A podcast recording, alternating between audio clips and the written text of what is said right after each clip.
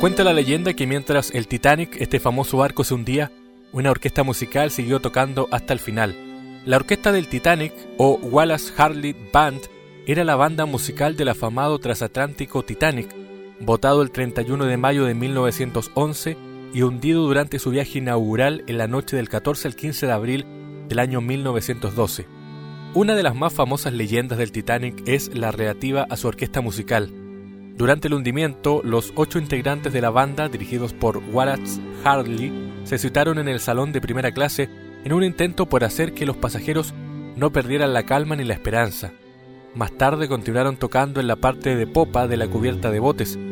La banda tampoco dejó de tocar incluso cuando ya era seguro que el buque se iba a hundir.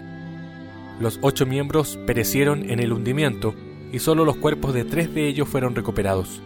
A sus funerales, especialmente al del director Harley, asistieron grandes multitudes. El público y la prensa se entusiasmaron con el heroísmo de esta orquesta, en memoria de la que se erigieron varios monumentos.